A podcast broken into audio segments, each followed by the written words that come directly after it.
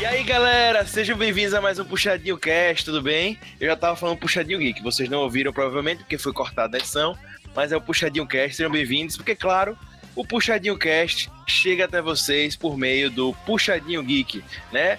Página de entretenimento incrível que fala sobre diversos temas que vocês podem acessar lá em www.puxadinhogeek.com.br ou .com, como você preferir, e ter acesso a diversos textos da que, que resume, traz opiniões sinceras, artigos, enfim, muita coisa sobre cultura pop, entretenimento e diversas outras coisas. Acessa lá, gente.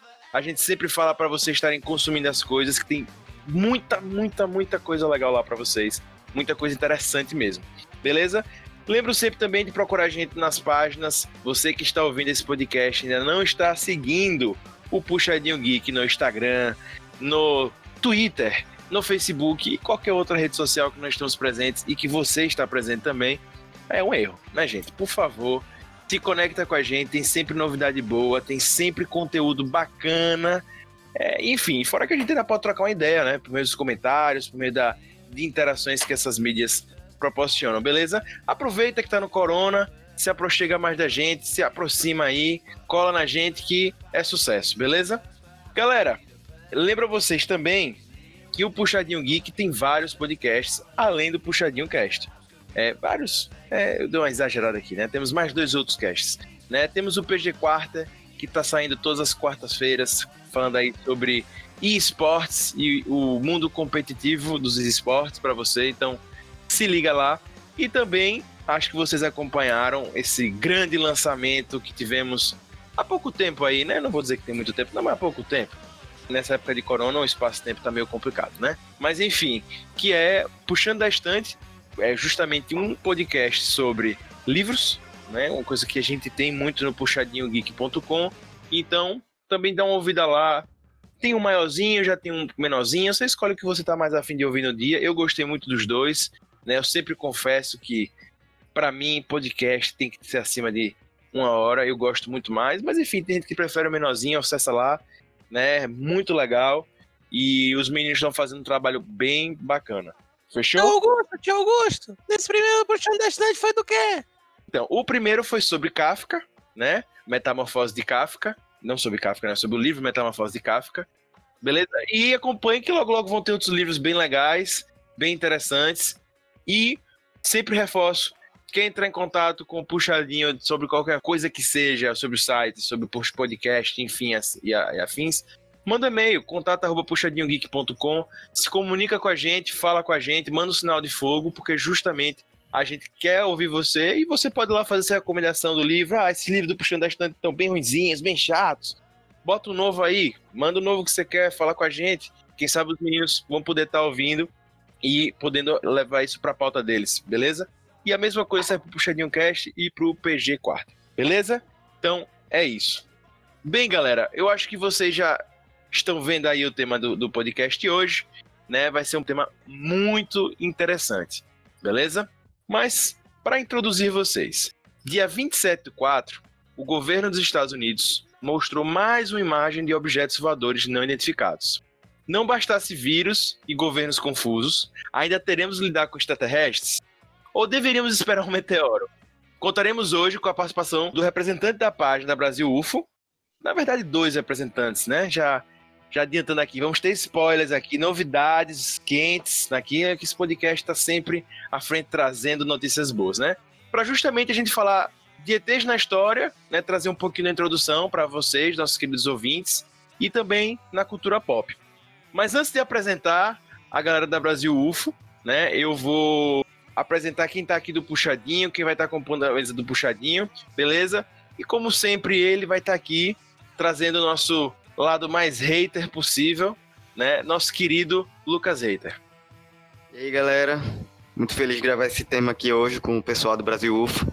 Inclusive, já adianto que o Lucas Hater, ele passou dias, ele gostou tanto do tema que ele já passou dias vendo Estudando, tanto... estudando. É, estudando, né? Entrando no tema. E inclusive ele sonhou, depois ele conta mais sobre esse sonho, né? Já tá até sonhando já com, com o UFO, com ETs e afins. Beleza? E já, já se expressou aí, né, querido Rob Telly, seja bem-vindo. Cara, aquela coisa, né, velho? Eu acredito em UFOs, mas não na humanidade. Polêmico, como sempre.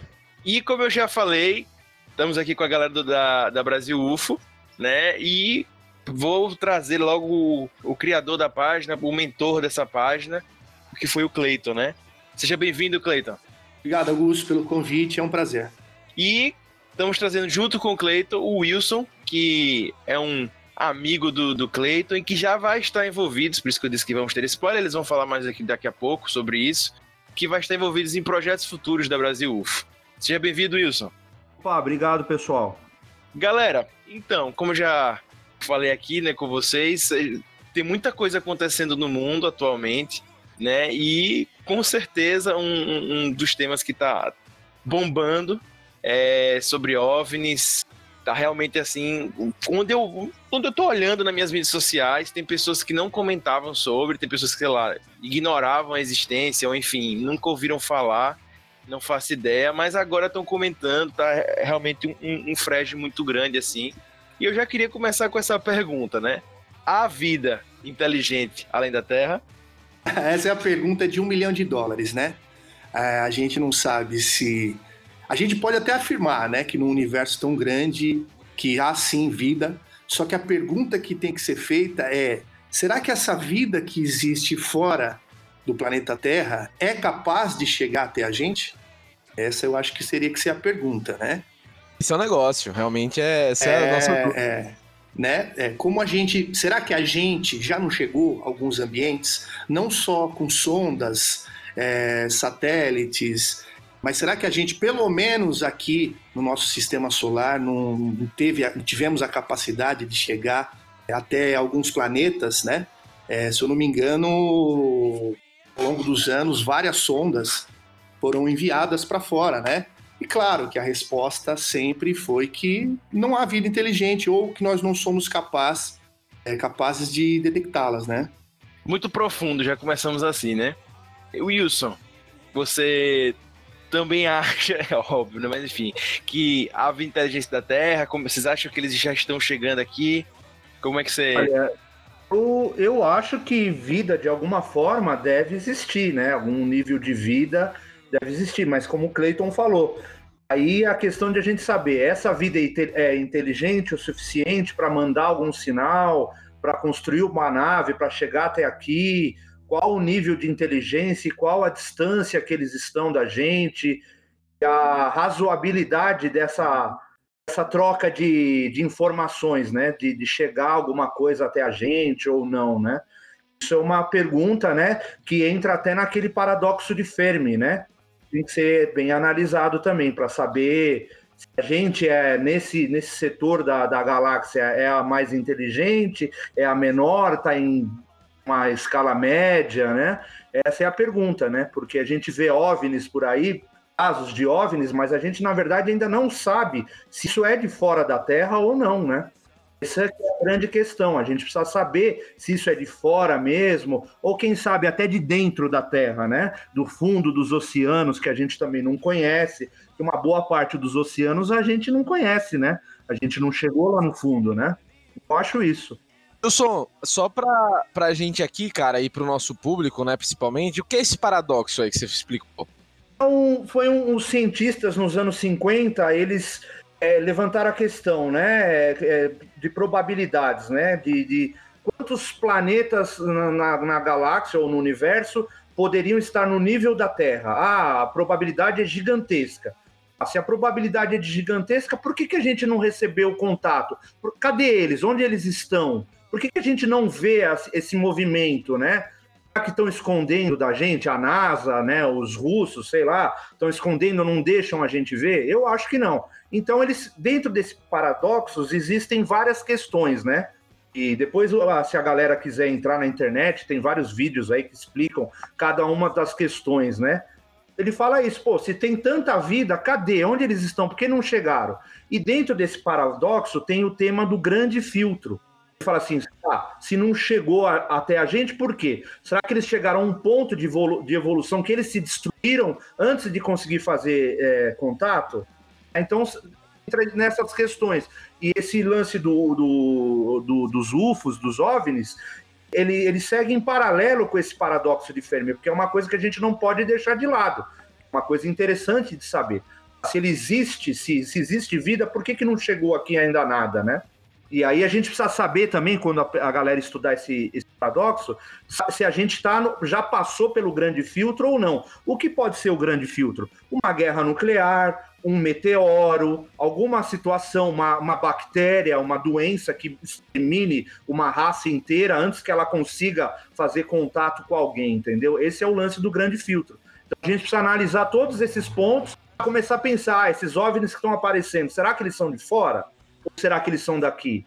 Será que é uma tecnologia que a gente não conhece, que alguém está usando? Ou eles já estão aqui e a gente não vê? Porque eles podem ter uma forma para a gente que a gente, ou vibrar numa frequência que a gente não simplesmente não consiga enxergar.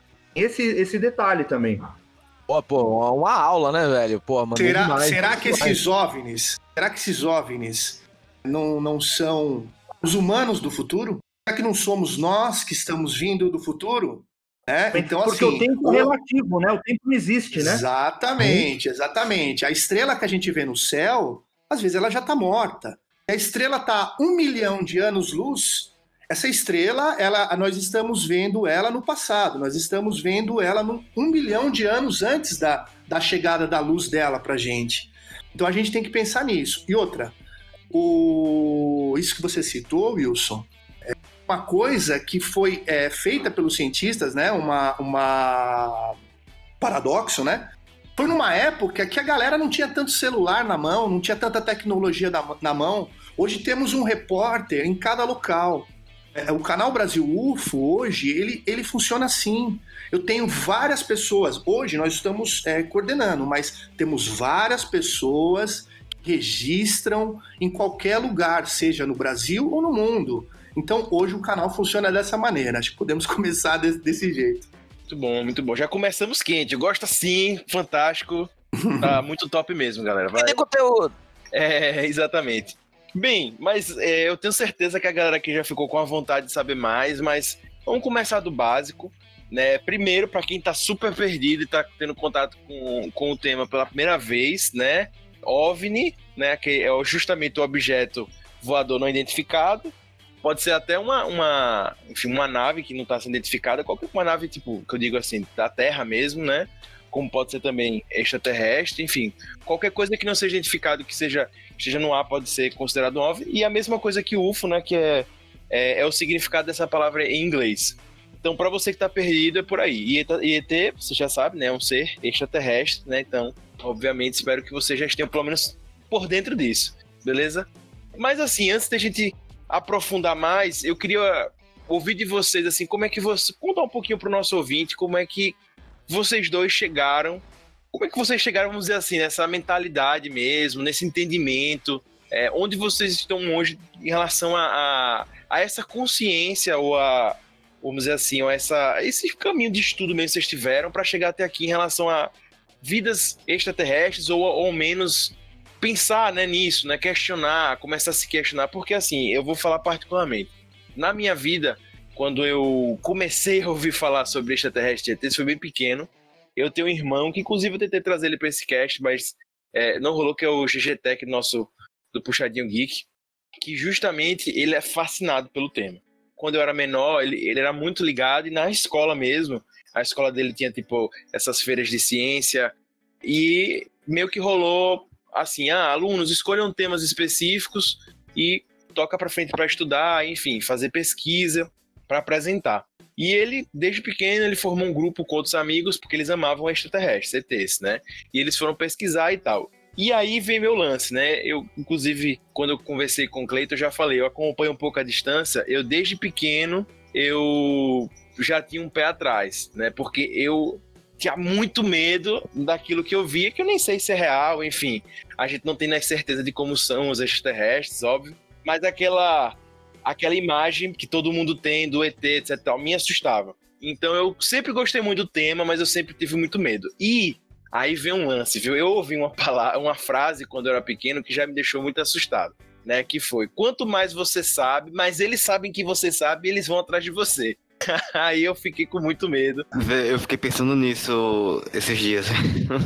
E aí eu fiquei com muito medo e eu sempre gostei, sempre despertou curiosidade, mas aí eu sempre preferi é, acompanhar a distância. Mas enfim, é, Mas, Augusto, você. Deixa eu só te fazer uma pergunta, aproveitando isso que você falou. Na sua família tem algum caso de, de pessoas que tiveram ou algum avistamento ou alguma história nesse sentido? Então, vamos dizer assim, existem aí uma- um meio a meio, certo? Justamente o Rob Teles que está aqui.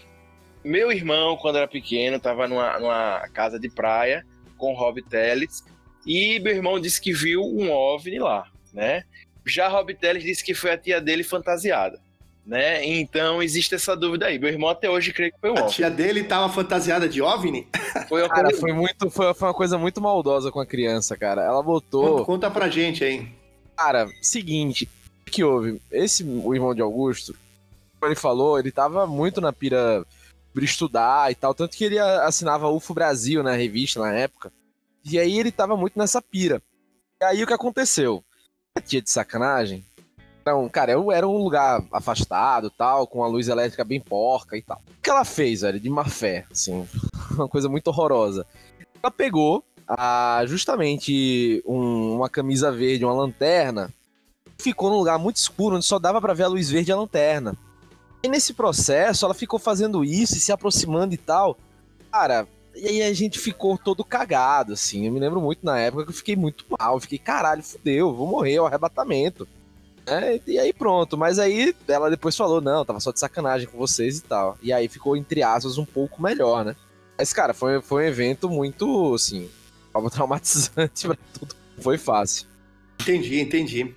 Eu perguntei isso aí porque normalmente isso que vocês falaram e Augusto acho que falou, né, que quando você tem um contato com eles, eles sabem, né, que você está tendo contato, né? E normalmente isso aí é, é provado que é, é, entre famílias, vamos supor, casos de pessoas que relatam ter sido abduzidas o filho provavelmente vai ter o mesmo relato, o neto vai ter provavelmente o mesmo relato e assim por diante, entendeu? Claro que existe muitas pessoas que viajam na maionese, né? E tem muito louco, né? É um assunto que, que atrai muito doido, né? As pessoas que tiverem pouco a cabeça fraca, é, às vezes podem entrar numa paranoia meio, meio alucinante, né? Mas no meio de tantas pessoas que relatam ter é, sido abduzidas, com certeza uma porcentagem muito grande é, é real. Seja abduzido por quem for, né? Inclusive, eu acredito que ela, ela tá viva até hoje fisicamente. Online eu sei que ela existe, né? Que eu acompanho a página dela. Mas eu nu- nunca mais vi revista. Meu irmão assinava a revista UFO também, né? Não sei se ela tá física ainda mais, né? E justamente meu irmão, o, o GG Tech, já tinha contato com a revista UFO. Na época chegou a assinar por um tempo a revista UFO. E eu ficava um pouco assustado de ter esse contato. Mas como o Puxadinho Cast é um puxadinho diferenciado, né? É um podcast diferenciado, né? Nós vamos puxar o GG Tech para essa conversa, então ele já está entre nós, beleza? Tudo bem, GG Tech? Graças a Deus, com vocês. Tudo tranquilo também. Assim aqui aqui é ao vivo, né? Então, vocês estão ouvindo, vocês viram ele já. Sabe, faz ao vivo, bicho! Pois é. Foi abduzido para essa conversa, beleza? Pronto, então vamos É, agora. boa. né? Foi abduzido para essa conversa. Então, vamos lá agora a- a- ao Cleiton. Vamos começar com o Cleiton. Onde tudo começou, Cleiton, da sua história com UFOs? Só para iniciar, todo mundo que, que é ligado nesses assuntos, pelo menos, tá? A grande maioria, sempre vai partir de criança. Você não vai saber o motivo que você é ligado a esse assunto, porém vai te partir como se fosse curiosidade. Então, no meu caso, pelo que eu me lembro, né? Eu perguntava para minha mãe, para minha avó, para meu pai, coisas é, do espaço, coisas que às vezes nem eu sabia. É, eu ficava perguntando, e claro, eles não sabiam responder, é, ou davam uma resposta ali padrão, né? Eu chegava para as professoras, eu lembro que eu chegava para a professora do terceiro ano e ficava fazendo perguntas que, infelizmente, ela não ia saber responder. Até que ela falava, é, putz, eu não vou saber te responder, isso você tem que procurar. E naquela época não tinha tanto, tanto acesso como os dias de hoje, né? Mas eu tinha esse sentimento dentro de mim que algo, algo tinha e eu chamo de curiosidade, né? Inclusive, quando eu era pequeno, não sei se é, você tem essa referência também, quando a gente pesquisava na internet, que já era uma coisa bem assim, difícil, né? Porque a internet naquela época, na minha época, pelo menos, foi de escada. Tinha uns sites bem escuros falando sobre OVNIs, uma coisa bem macabra. E isso, isso na época. Assustador, era assustador. assustador. As coisas bem assim, né? Era, era, era realmente assim como. Bem distante do que é hoje, mas enfim, como se fosse assim, uma deep web dentro da internet. Era o site de. Pelo menos que eu conseguia ter acesso de UFO. Mas enfim, só um comentário. É, eu, eu, eu e o Wilson, provavelmente nós somos jovens há mais tempo que vocês, né? É, na nossa época não tinha é, nada disso. Se você quisesse alguma coisa, ou você ir numa biblioteca, tentar ver se tinha alguma coisa ali, ou enfim, né, tentar saber com outras pessoas, talvez, só por experiência própria, né? Mas tudo começou assim, e eu sempre fui uma pessoa chamada de sensitiva, né? Eu, quando pequeno, via coisas, também ouvia. Então, depois, até se vocês quiserem, eu posso contar experiência, algumas dessas experiências aí, e me levaram, me levavam a pensar que tudo tinha uma conexão, porque nós sempre tentamos separar uma coisa da outra, por exemplo. Ah, não, isso aí não é OVNI, isso aí é espírito.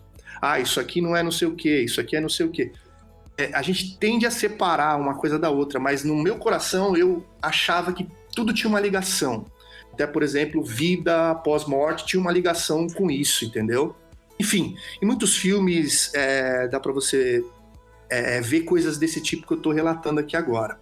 Então é isso, eu, eu, eu, eu, via coisas e eu tinha essa necessidade né, de, de, de, de, saber das coisas. Isso que você mencionou da internet ser obscura tal, é porque era o, começo da internet, o pessoal é, fazia ali num, num programa bem, bem, raiz ali da internet, colocando é, é, coisas. Era muito mais fiscalizado né, por por entidades, era muito mais escondido é, é, esse assunto de OVNI, então era um assunto que ficava, claro, é, por grosso modo, quase na Deep Web, que nem existia no momento, mas era um assunto que até, até hoje, nos dias, até nos dias de hoje, tem perseguição, mas não tanto igual naquela época. E, e, como é que você chegou até a página agora, até fundar Brasil UFO? Eu senti a necessidade, eu vi que tinha um público muito grande, que é, é, existe um público né, muito grande, que também quer saber a verdade, assim como eu. A minha proposta da página, quando comecei, eu não tinha pretensão de ficar fazendo. Como é que eu posso dizer? Não só fake news, mas é, não ficar fazendo. Sensacionalismo é a palavra, entendeu? Eu quis levar adiante e compartilhar com os amigos do canal coisas que tinham pelo menos 60% de chance de serem reais. Então, talvez por isso que, que hoje a Brasil UFO não para de crescer os seguidores, né? Mas a minha ideia foi essa no momento. Claro que na página atualmente tem muitas pessoas que são incrédulas de qualquer coisa, né? Pô, pode aparecer um OVNI na frente dela, ela vai falar, não, mas isso é um balão. Tem a galera lá do site, né, que é tudo pro é balão ou pássaro, né? Só que eles esquecem que às vezes na, na imagem tá um vento numa praia, um vento fortíssimo e o cara é um balão. Então, tem pessoas ali que gostam de seguir a gente, mas é, é, é, já, já tacam de cara, tipo, fake. E não te dá o, o, o porquê que é fake. O que você acha que é fake aqui? É? A minha ideia é, para quem quiser seguir a Brasil UFO, lembrando que Brasil UFO é com Brasil Internacional, né? Brasil com Z. Para que seja discutido, para que ponha em pauta, que, que os amigos colaborem com a página, com, com filmagens, porque tem gente, como eu disse, no Brasil inteiro, no mundo inteiro, né? E que colaborem e que compartilhem as informações ali, tudo com, a, com o canal. É, inclusive, quem tiver interesse, tá ouvindo aqui o Puxadinho Cast, tiver interesse, já vai estar tá aqui na descrição do podcast. Só você olhar aí, já vai direto, tanto para a página do, o, o, do Twitter deles, como do Instagram. Já dá uma seguida lá. E, inclusive, quem quiser continuar essa discussão, pode ser por e-mail com a gente, a gente vai estar tá repassando para os meninos também, mas quem que não quiser falar direto com eles, vai lá no Instagram e também vai poder se aprofundar. Beleza? Augusto, é só uma, um adendo aí. Aí eu comecei no Instagram, né? Porém, assim, é, a, a ideia é explorar tudo que a internet tem pra gente, né? Então hoje, por exemplo, a gente já tá no Twitter também, né? É só procurar, procurar lá Brasil UFO com Z. O logotipo tem um astronauta com a bandeira do Brasil no peito. Muito bonito, por sinal, a, a, a, logo, a logo de vocês. Legal. E, e, obrigado. E também tem uma, uma página que a gente fez ali também no Facebook, né? Que quando você publica algo ali no, no Instagram, ele já vai para o Facebook que eles se conversam, né? Mas a gente sentiu a necessidade de, de fazer isso, porque tinha públicos é, em várias plataformas, e às vezes a plataforma, por exemplo, é, o Instagram, ela deixa um, um, vídeo com. Se você for fazer no, no IGTV, ela te deixa um tempo de 4,20, né? 4 segundos e 4 minutos e 20 segundos no máximo, né? Então, se você tiver um vídeo maior, você já tem que ir para outra plataforma e que talvez futuramente a gente também vá para o, para o YouTube, não sei. Vamos, vamos ver aí esses projetos é, da Brasil UFO, o que, que, que, vai acarretar para a gente no futuro. Beleza. Cleiton, só para a galera ter uma noção, em que década você começou a, a. Você falou que foi ali menor e tal, mas só para a gente ter noção, qual foi a década, anos 80? Vamos lá, eu sou, eu nasci em 79. 79, na terceira série, eu tinha 9 anos. Então, assim, eu acho que entre os meus 9 anos, um pouco, talvez um pouco antes, ali, 7, 7 aos 9, eu lembro essa, essa, essa. A minha curiosidade, vai, começou aos 7, aí 8 anos. Então, claro que é a década de 80, né? Nessa década tem muitos registros de OVNIs, né? Não, não registro, é, muitos relatos, quer dizer, eu falei registro, mas é relatos de OVNIs, né? Nessa época. Então, vai saber se a minha, minha meu interesse por OVNIs não tem outro motivo, né? Só talvez o, no dia que a gente passar dessa para melhor a gente vai descobrir. Cleito já soltou aí, né, que é, o, a Brasil UFO quer justamente aproveitar tudo que a internet pode dar, todos os, os caminhos que a internet proporciona e justamente o Cleiton trouxe né, aqui uma pessoa que vai estar envolvida nesses novos projetos, que é o Wilson. Posso contar, Cleito, aqui da que vocês vão, vão partir para podcast ou não pode? Pode, pode, pode, mas. Boa, parabéns, isso aí. Eu acho que assim, a nossa intenção é, de fazer essa discussão, esse podcast, talvez a gente possa chamar assim, é, para os amigos participarem também, né? Talvez como o de vocês aqui, o Puxadinho Cast e botar em discussão isso, entendeu? Eu acho que quanto mais voz, vozes tivermos é, falando a respeito disso, eu acho que é, governos vão afrouxando mais as rédeas, entendeu? Eu acho que quanto mais vozes tivermos, tiverem falando disso aí, eu acho que vai ser bom para a humanidade, para a evolução da humanidade. Muito bom. É, também concordo, e esses são os motivos também que a gente quis trazer isso aqui para a galera do Puxadinho começar a também ter noção mais do tema. Mas Wilson, e você? Você que vai estar envolvido nesse, nesses novos projetos, inclusive o grande spoiler do dia, né? O Brasil UFO vai sim ter um podcast. Logo, logo acompanhe a página deles, que com certeza vai ter novidades lá, beleza? Mas e você, Wilson? Como é que você entrou nesse mundo aí de UFOs, OVNIs, ou começou a ter contato com isso? Eu tenho 46 anos, né? Nasci em 74. Boa parte da minha infância e da minha adolescência pré-internet, ainda não existia essa, esse tipo, essa mídia, né? E o meu interesse começou assim, eu lembro que quando eu tinha sete anos, as primeiras vezes que acho que o meu pai me levou ao cinema para assistir o episódio 4, né, que na época eu não sabia que era o episódio 4 de Guerra nas Estrelas, como a gente chamava na época o, o episódio 4 de Star Wars, né? Perfeito, cara. Eu vendo tudo aquilo, eu saí do cinema assim, besta, né? Porque aquilo era muita informação para uma criança daquela época, né? De 81, imagina, né? Com certeza. E na sequência eu assisti o Contatos Imediatos e logo depois o ET, o extraterrestre. Pronto, aí acendeu. Aí eu, meu pai, ele gostava muito de ler, tinha muitos livros em casa. E aí eu comecei a ler Isaac Asimov, Frank Herbert, Arthur C. Clarke, todos esses escritores da ficção científica, né? Então uma coisa puxou outra. E em paralelo com esse questão do extraterrestre, dos OVNIs, essas coisas, tive um interesse muito grande por história, filosofia, história das religiões. Eu comecei a linkar uma coisa com a outra, né? A gente fala hoje, ah, tá tendo muito caso de OVNI, mas na verdade sempre existiu. Você pegar aí vários textos sagrados, desde o Bhagavad Gita hindu, Torá judeu, a Bíblia cristã, você vai ver vários relatos ali do que é OVNIs. Mesmo no Antigo Egito, lá na, no, na, no Império Persa, na antiga Caldeia, você já vai ver vários relatos que poderia ser contato com o que eles chamavam de deuses, né? Seguinte, cara, até você falou um ponto interessante que até quero tirar uma dúvida. Há alguma interpretação, sei lá, que os anjos são eram de outro lugar, aquele lance do, por exemplo, do anjo Gabriel com Maria, tal. Uma interpretação isso até o próprio cristianismo ou viagem aqui? Não, tem. É que assim, é, é, se você for ver, perguntar para alguém que é extremamente cristão, seja católico, protestante, sei lá, evangélico, eles vão querer dizer que não, que é um ser com uma asa mesmo. Mas, na verdade, isso pode ser um contato extraterrestre mesmo, entendeu? Porque assim, é, esse lance assim do depois do, do cristianismo vai é um tema meio polêmico, né? Mas se você pegar, vai, não vamos usar o exemplo do, do Gita aqui, né? Lá o, o, livro do Gita ele começa com uma batalha que chama Batalha de Kuruksetra, chama. Ali é uma guerra espacial entre os deuses. Eles mostram armas. O Bhagavad Gita ele é muito mais antigo que o Torá ou que a Bíblia cristã, né? Ele mostra armas atômicas, que não, os deuses ali usam armas atômicas, é mísseis teleguiados. Se você lê o texto, você vai falar, hoje, com a visão que a gente tem, você fala, meu, isso aqui é um, é um míssil teleguiado, estava acontecendo uma guerra espacial na Terra. É isso que os, as pessoas estavam vendo e não estavam entendendo. E depois isso, disso, os relatos, isso lembra, né?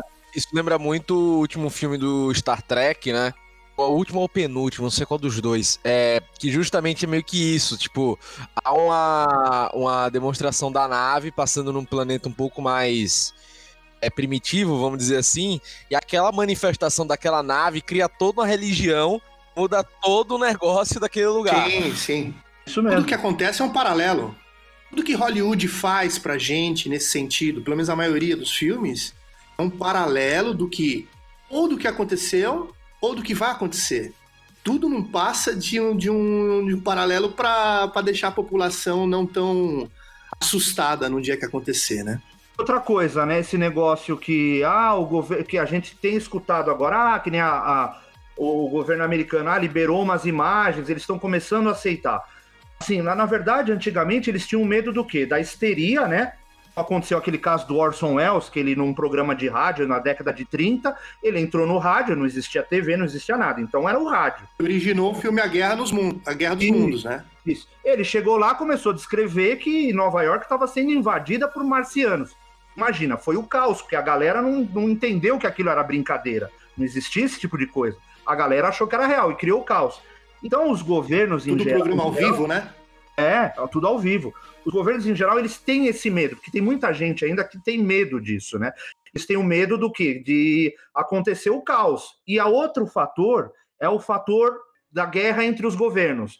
Eles têm medo assim, os Estados Unidos a gente vai ter tecnologia extraterrestre, mas aí a Rússia, a Rússia vai querer ter essa tecnologia. Então existe uma briga aí para ver quem que vai controlar, se é possível controlar essa tecnologia, que eu acredito que não, mas os governos acreditam que eles vão poder ser o primeiro a ter acesso a essa tecnologia. E o primeiro a ter acesso a essa tecnologia vai dominar o mundo. Você entendeu? Sobre, sobre isso aí que perguntaram para o Wilson, é, sobre os anjos, serem os seres de fora, isso é, é, é está em livros sagrados, né? principalmente na, no nosso, na Bíblia, que os anjos tiveram a ordem de descer no planeta e procriarem com as mulheres humanas. É, então, assim, é, é, é, isso é, relatado na Bíblia. O Wilson até pode falar melhor em que parte que é da Bíblia que eu não vou lembrar, mas isso é, relatado sim na Bíblia. E isso que você falou, talvez, não, não desrespeitando né, nenhuma religião, eu acho que sim. Porém, esses anjos não tinham caras de. igual os Greys, né? Que são, são sempre falados na nos filmes, enfim, com os olhos grandes, né? Esbugalhado tal. Não, eram parecidos com nós. Tanto que o relato é que os filhos dos, dos anjos, dos postos anjos desceram à terra, são, é, se eu não me engano, isso pode me ajudar, os Néflins, né? Que são gigantes. São os, os gigantes relatados na Bíblia. É isso, Wilson? É isso mesmo, Cleiton. Inclusive, Adão e Eva, é, por certas interpretações aí, você pode levar até como uma matriz genética, né? Porque aqui é, existia uma a raça estava em evolução ainda, e no caso o Adão e a Eva era uma raça pura, né? Que eles usaram depois para misturar, para acelerar a nossa evolução, evolução da raça. Exatamente. Exatamente. A... Tem um, um, uma, uma teoria, né? Que a gente tem que trabalhar com teorias também, né? Porque ninguém estava lá para presenciar isso aí não foi registrado. Que o primeiro homem relatado na Bíblia, que nem o Wilson falou, que é o Adão, ele foi. Como é que eu posso dizer? Ele foi o final da experiência, é, no caso dos Anunnakis. Anunnaki, para quem não sabe, é uma, uma raça que falam que eles são os nossos criadores e há registro deles na é, Mesopotâmia, que é, é, o, que é o Iraque de hoje, né?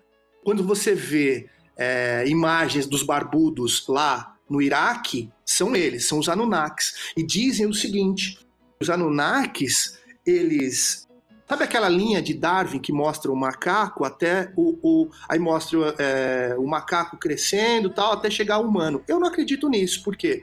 Porque se fosse assim, não teria o macaco mais hoje. Eu acho que pegaram uma raça bípede, certo? E que eram mais parecida com eles aqui no planeta, né? E transformaram, colocaram uma, uma inteligência, que aí foi aquela linha de, de, de Darwin e colocaram. É, só que eles, eles faziam o seguinte: ele pegava o espermatozoide alienígena, pegava o óvulo da macaca e colocava o embrião na macaca. E foram fazendo isso. Só que a raça, o bebê que nascia, não nascia inteligente. Ele nascia, é, é, ele ia cada vez mais parecendo com a raça, né? Mais cada vez mais se fundindo com a raça deles, porém não tinha inteligência é, para os, o, o, que eles queriam.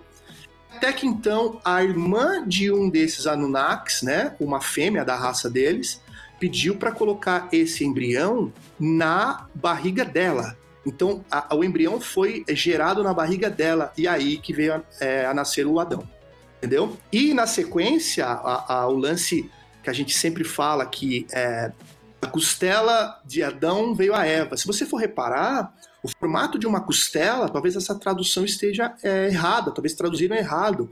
A costela representa o DNA. Se você olhar a linha do DNA, é uma costela. Né? Então, dá, como a gente conseguiu chegar nessa raça, que é a raça humana, é, daí a gente pega o DNA dele, não a costela em si, né? Pega o DNA e a gente gera uma fêmea para eles procriarem e gerarem a raça humana.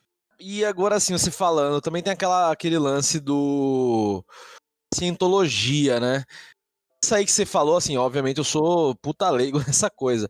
Mas não tá um pouco diferente. Todos nós somos. É, mas tipo assim, nesse. O que é que diferencia isso da cientologia em geral? E assim, um... falar até um pouco mais de cientologia, né? Do livro Os Deuses Eram Astronautas, esse lance assim. É, é assim, é que nem você falou, Cleiton, do evolução, né? O que acontece, assim, eu vou falar assim pelo lado do que a gente tem na ciência, né? Do que a gente sabe hoje, né? Na verdade, assim, nós viemos do que é o Homo sapiens. Existiam outros, era o Homo sapiens, ficava ali mais ou menos onde é o, a, na África Central. Mais para a Europa tinha o Homo erectus. Então eram várias raças, entendeu? Diferentes. O que acontece? Por que, que o Homo sapiens foi o que evoluiu. O que, que aconteceu? Isso os cientistas ainda não sabem por que aconteceu isso. Isso é um negócio que chama revolução cognitiva. Por algum motivo, o Homo sapiens ele conseguiu elaborar um vocabulário mais elaborado. Ele conseguiu organizar melhor a comunicação dele. Porque, assim, essas tribos primitivas, elas eram no máximo de 30, 40, 50 indivíduos. Então, ficavam várias tribos em vários lugares. Então elas uma não cooperava com a outra, ficavam tipo em guerra, uma não chegava perto da outra. Isso acontecia com, os, com as outras espécies sem ser o Homo sapiens. O Homo sapiens ele conseguiu, como ele conseguiu elaborar melhor esse vocabulário, mesmo é, tribos que eles não tinham contato começaram a falar essa mesma linguagem. Ou seja, a partir daí eles começaram a se expandir, eram e ocuparam a Europa. Então eu acredito que houve um extermínio. Eles começaram a ficar, entrar em extinção.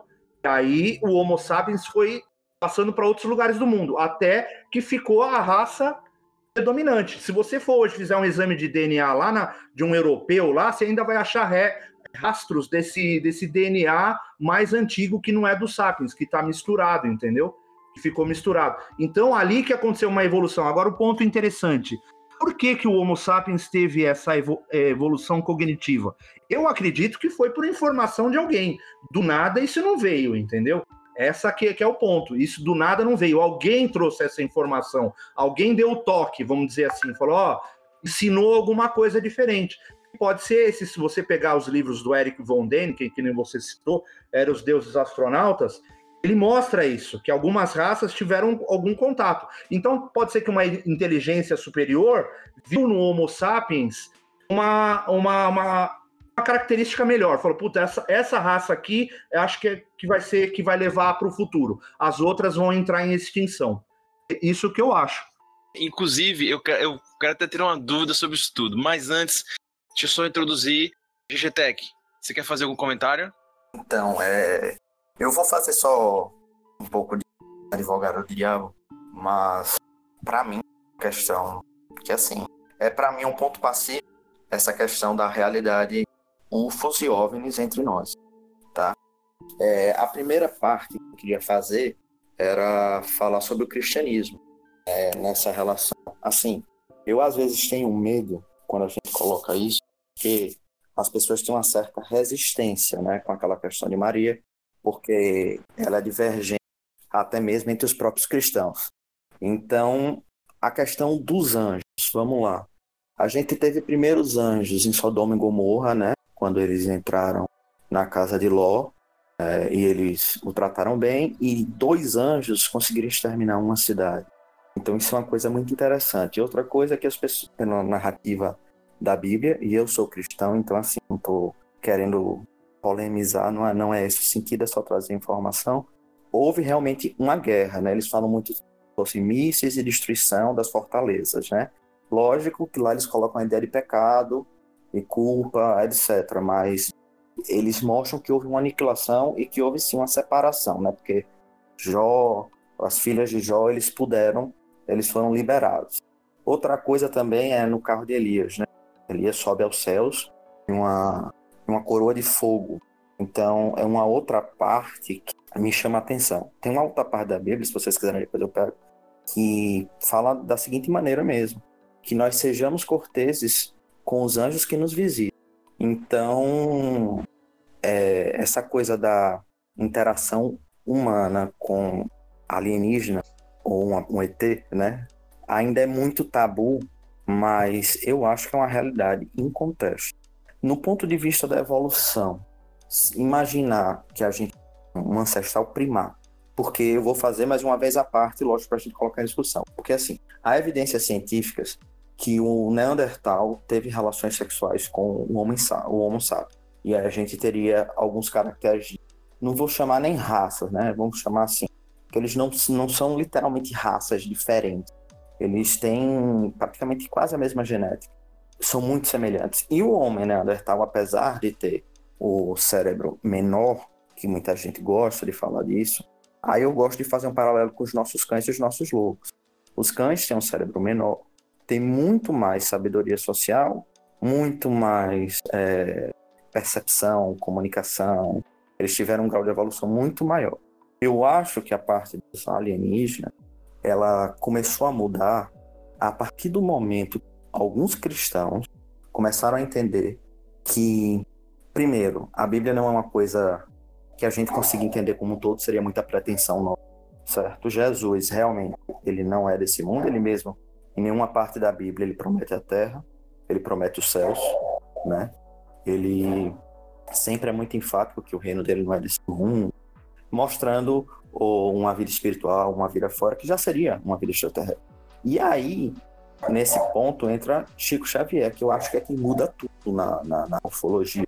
Porque quando Chico entra, ele traz elementos, por exemplo, da água na lua, sabe? É, de espíritos em mar, de espíritos em Plutão. Ele fala ao vivo na década de 70 na TV, que ele mesmo considera espíritas alienígenas e que ele via espíritos de formas que não são humanoides, então aí eu acho que a coisa ficou muito mais interessante porque as pessoas têm uma credibilidade muito grande, né? Foi eleito o maior brasileiro de todos os tempos, enfim, os inúmeros coisas publicadas que para mim também são uma verdade em contexto. E Chico começou a eu, o pessoal do OVNI começou uma interação muito forte com Geraldo Lemos, que foi quem ficou responsável pela obra de Chico após a sua morte, que defende. O próprio Chico Xavier, ele narra um contato no qual ele vê vai, é, e ele troca olhar esse alienígena. Ele diz que é um olhar tão profundo que feriu a alma dele. Nesse momento ele fala que o espiritual dele, Emmanuel, apareceu e disse, Chico, não é coisa boa. Ele começou uma oração e aí essa nave se afastou, parou em cima de um gado e como se tivesse suspendido esses animais. Então, a partir daí, foi que, para mim, a ufologia ganhou uma outra dimensão. Lógico que tem aqueles casos, eu tenho certeza que você lembra da Argentina, tiveram incisões cirúrgicas, uma gota de sangue, sabe? Enfim, eu queria colocar só essa parte para a gente poder falar mais. Obrigado.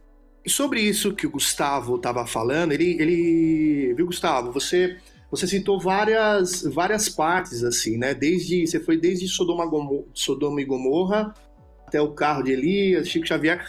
Isso, na realidade, é um assunto que a gente tem que ter vários programas, porque é pauta não falta, né? Pauta não falta. E se a gente, se a gente for falar de todos, por exemplo, vai, só pegando um gancho só para vocês entenderem a minha linha de raciocínio. A teoria do, do do passado, é, de todos esses eventos bíblicos, vou falar bíblicos, tá? Mas talvez de outros livros sagrados que a gente pode citar, todos eles ou aconteceram por uma espécie, vou falar espécie entre aspas, tá? É uma espécie de mágica, ou foi uma tecnologia que a gente não entendia. No caso de Sodoma e Gomorra, a, a destruição, o anjo que desceu até a cidade estava destruída pelo pecado, pela como que eu posso dizer, por pessoas não respeitando Deus, não respeitando as ordens que a religião deles assim os ensinavam, chegou para a família e falou: é, vocês vêm comigo que eu vou destruir essa cidade. Eu, na minha concepção, eu acho que essa, a cidade de Sodoma e Gomorra ela foi destruída por uma, uma energia nuclear. Tanto que a mulher é, ela virou uma estátua, segundo a Bíblia, uma estátua de sal né? E talvez ali a tradução esteja errada. Será que ela não virou uma estátua de cinzas? Olhou para a explosão? Então, assim, é, a gente pode sim citar caso por caso da Bíblia, como, por exemplo, a carruagem de fogo. É, a gente pode citar também a, a, Agora eu não me lembro o personagem, que ele foi é, engolido por uma. Ele relata que foi uma baleia. Será que foi uma baleia? Né? Será que uma baleia consegue. Você consegue ser digerido por um animal e consegue sobreviver, ele citava que na baleia ela tinha costelas de bronze. Então, como você pode é, afirmar uma coisa dessa que não tem algo a mais, algo a mais é, é, não mágica, mas sim tecnológico, e eles não sabiam interpretar. Então, eu, eu acho assim, os vídeos, muitas vezes que eu publico no canal, é, você repara, para mim, é muito mais do que a imagem, é importante o som do vídeo, o áudio do vídeo. Por quê? Eu quero ouvir as reações das pessoas que ali circundavam. Né? É, e você percebe que, incrível que pareça, inclusive nos dias de hoje, a gente assistindo filme e vendo tudo isso, as pessoas, quando vão falar desse, desse ali no, no momento que está acontecendo o registro né, do OVNI, do objeto, seja lá qual for, eles chamam Deus, eles, eles perguntam, seja em qual língua for, eles perguntam se, se é, é a hora do arrebatamento. É, então, quer dizer, eles, eles fazem igual faziam no passado. Por quê? Algo, algo tem, né? Eu, inclusive, eu fiquei com uma dúvida rebobinando. Antes, queria dizer a vocês que estão nos ouvindo que agora o Wilson foi abduzido, né? O Wilson não está mais é, é, é, aqui entre nós, né? Ele já foi abduzido, mas logo mais, em outro momento, ele estará de novo conosco. beleza? Devo- nós abduzimos em troca o, o Gustavo que tá aqui. Mas eu fiquei com uma dúvida, né? Você, você comentou sobre os Anunnakis, né? Aí, e eu fiquei com uma dúvida assim na cabeça. Também sobre essa história do, do- da evolução do Homo sapiens, Homem sapiens e tal. Você acredita que então, realmente, Clayton, veio tudo da, do Big Bang? Então, do Big Bang surgiu lá a Terra, papapá, e aí teve aquela parte do, dos compostos orgânicos, né? A parte química lá, que os compostos orgânicos se encontravam com o núcleo de aminoácidos, se juntavam, e daí começou a vida? Ou você acha que não? Que a, a vida, não sei, sei lá, fazer aqui uma comparação, não sei nem está coerente e tal. Construção Arca de Noé, é, enfim, extraterrestres trouxeram vida para cá, é, animais para cá e começou, e, enfim, depois botaram os bípedes que foram nós, enfim. Como é que você acha que surgiu a vida? Foi de um processo natural, no caso do planeta Terra? Ou não? É, realmente vieram pessoas, não só considerando seres humanos, vida em geral. Vieram pessoas e introjetaram vida no planeta Terra. Só uma parte. É, esse termo que ele usou, natural, você acha que devia continuar sendo usado é, como se fosse assim uma como se os UFOs é, entrarem na nossa cultura, na nossa sociedade, no nosso, nosso sistema genético? Você acha que deve continuar sendo considerado não natural? Eu acho o seguinte, é, só pra gente. que Tem, é que tem tantas coisas, a- às vezes parece que a gente tá falando é, de, de poucos anos atrás, mas a gente tá dando saltos gigantescos né, na- no tempo. O que pra gente é muita coisa, né? é, é, passado gerações, gerações, mas pros UFOs não. Primeiramente, eu acho que essa pergunta que o Gustavo fez sobre os UFOs, eu acredito o seguinte: que não tenha só uma raça de UFO, certo? Quando a gente fala UFO, a gente sempre imagina uma raça. O universo é muito grande. Será que essas raças. Eu sempre faço pergunta porque eu quero colocar em discussão com todos vocês e com os ouvintes. Será que essas raças. Da mesma forma que existe o ser humano bom, o ser humano ali que vê um cachorro na rua, ele, ele não pode adotar, mas ele vai lá, dá uma ração, dá uma, um pouquinho de água pro bichinho, que tenha a bondade no seu coração, é, será que não existe UFOs, ou seja lá o que for, outras raças, que não são assim também? Uns fazem o bem, outros fazem o mal, assim como nós. Quantas pessoas que eu, citando o exemplo do cachorro, não vão lá e dão uma bica no cachorro?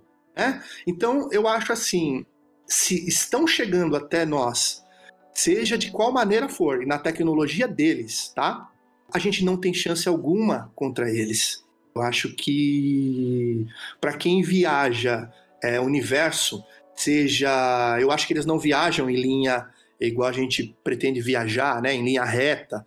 Tem galáxias é, milhões de anos-luz da gente que seria impossível. Mas através sim de buracos de minhoca ou portais, alguma tecnologia, é, essas raças estão chegando até a gente. Agora, a criação que o Augusto me perguntou, eu acho que teve sim o boom da criação, né? Que tudo foi partindo, partindo ali da grande explosão, né? E quem estava mais perto da explosão ali é, se iniciou primeiro e, enfim, não dá pra gente saber, né? Mas teve sim, ao meu, vi, ao meu ver, o, o boom. Esses lugares que a gente fala. É, uma coisa que a gente não citou, né? Só para traçar um negócio aqui antes de falar do boom aí, que também pode ser mundos paralelos, né? Fala, o Wilson tinha mencionado que pode ser extraterrestres, intraterrestres ou mundos paralelos, que é, não sei se vocês pegaram essa, essa, esse mês aí, dizem que a NASA ela criou, ela descobriu com uma pesquisa na Antártida um dispositivo, é, tem uma, uma tem as letras lá, que essas letras formam Anitta, nome Anitta, mas não é, não tem nada a ver com a cantora não, tá? É, descobriram a possibilidade de vidas paralelas, é, é mundo para, universo paralelo. Então quer dizer, se a NASA a cada dia mais está é, falando desses casos, mencionando esses casos, vem a público esses casos, tem, também temos que traçar esse paralelo, que pode ser que não tenha vindo do boom, tudo veio do boom. Talvez veio de um mundo paralelo que nos transformou. É um assunto meio, meio doido, mas por isso que tem que fazer pauta cada dia, senão não vai dar tempo de falar no programa inteiro. Claro, é, a ideia é justamente a gente trazer, né? Eu sei que quem tá ouvindo já deve estar com a cabeça, buf, né? aí com explosão, principalmente para quem não tinha noção nenhuma, tipo, eu, por exemplo, tenho muito pouca noção, então minha cabeça já tá fervilhando aqui, sabe? Tá uma coisa louca, mas tô adorando, tá assim sensacional e acho que esse é o, é o jeito mesmo. Mas assim, vamos trazer agora um pouco pra. pra é, eu sei, gente, que muita gente vai ficar. Ah, cara, quero saber muito mais. Cara, segue a página Brasil UFO, né? Lá você vai ter muito contato com isso. Então, a nossa intenção aqui é justamente instigar isso. O Cleiton tá lá. Inclusive, eu tenho acompanhado a página deles, tem crescido realmente muito, porque eu, eu acho que, inclusive, com esse boom de notícias aí que tá rolando, muita gente tá querendo se informar sobre. Mas assim, vamos agora para alguns termos que são muito comuns, para ouvir de vocês também, que são muito comuns dentro da, até da, da cultura pop. Então, quando o Wilson aqui comentou de vários filmes que, que já abordam né, o, o espaço, né, pegam essa, essa temática espacial, vida além da Terra, e um dos termos que é muito utilizado é justamente o contato, né? Contato de primeiro grau, contato de segundo grau. E aí eu queria ver com vocês, inclusive o XGTEC também falar sobre o que são esses contatos, né? E quais são os níveis e como é que se especifica esse nível de contato com seres extraterrestres. Para quem não sabe, quando você fala contato de primeiro grau, segundo, terceiro e quarto, né? É, eu não sou o cara da razão, mas eu vou, vou, tentar lembrar. O primeiro contato é quando você visualiza um objeto, né? Então, quando você visualiza no céu um objeto, no céu ou no, no mar, em qualquer lugar que você tiver, é um contato de primeiro grau. Segundo grau é quando você visualiza e ele interage com você. É, eu acho que é isso, se eu não me engano. Depois a gente pode até dar um Google aí para pesquisar. O terceiro grau é quando você vê a criatura de dentro desse objeto. E o quarto grau é quando essa criatura também interage com você. A gente pode dividir mais ou menos assim. Você conhece, Cleiton, alguém à sua volta, assim, tipo, mais próximo mesmo, que já passou por algum contato desse? E já te contou a experiência? Eu, eu como eu disse no começo do, do podcast, eu costumo associar coisas é como se fosse é, de espírito como se fosse tecnologias, né? Eu, quando eu tinha nove anos, como eu disse, eu tinha, eu tinha muito. Eu via, eu via coisas, né? E ouvia também. Então, desde, por exemplo, meu avô, ele tinha morrido é, fazia uma semana, era março, eu faço aniversário no dia 11, ele morreu no dia 9 de março. E nessa semana, a minha avó, ela tinha pedido para mim Ó, vá no quarto lá pegar uma blusa para mim, eu nem lembro o que que era mais ou menos. E, e, quando eu bati a mão na, na, na interruptor de, da luz, o meu avô tava na cama me olhando, deitado na cama me olhando. A minha reação foi uma reação de choque, né? Eu, eu sabia o que eu estava vendo, né? Eu acho que eu devo ter ficado ali alguns segundos ali olhando, mas eu não tive reação. Voltei chorando para a sala. É... Rapaz, chorando, minha avó eu teria tido muito medo, sendo muito honesto, eu sou.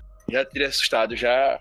É, então, eu, eu vim chorando pra sala com muito medo, porque eu não. Eu, criança, né? Eu, eu também eu tinha uns 9 anos de idade, eu não soube lidar com aquela situação, né?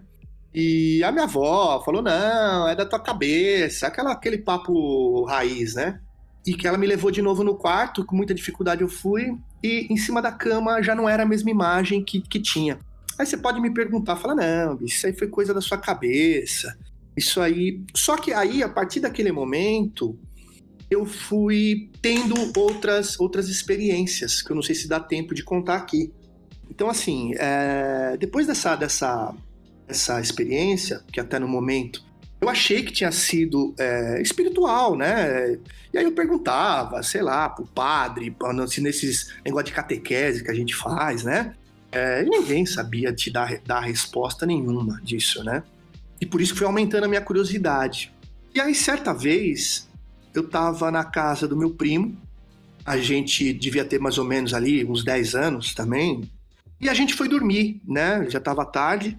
E meu primo, ele era, ele era, ele era meio cagão, assim, pode falar cagão, né? Era meio medroso. Ele tinha que dormir com a luz acesa. Então o que, que a gente fazia? A gente deixava a luz do banheiro acesa é, e como eram as minhas férias, eu ia lá pra, na casa deles para brincar, para ficar lá o tempo de férias com eles, né? Só que na cama é, era uma beliche. E ele, eu não sei se, se aí em Sergipe vocês também fazem isso, quando a criança dorme um virado para um lado, outro virado para o outro, assim, mas na mesma cama, né? Sim, sim, exatamente, mesmo, mesmo esquema. É, tipo que nem carta de baralho, né? E ele dormiu, como ele era o dono da casa, ele dormiu para, ele dormiu do lado que era protegido pela grade da beliche. Eu tinha dormido pelo lado da escada. Então você imagine assim, tente é, é, visualizar nessa cena. Eu, eu dormindo, eu tenho o costume de acordar à noite, né? De tipo me virar, abrir o olho, né? De, de olhar tal, né? E volta a dormir. Eu lembro é, é, só lembrando, a luz do banheiro estava acesa e a porta estava meio entreaberta, assim. É só uma frestinha de luz entrando ali para não ficar aquele clarão.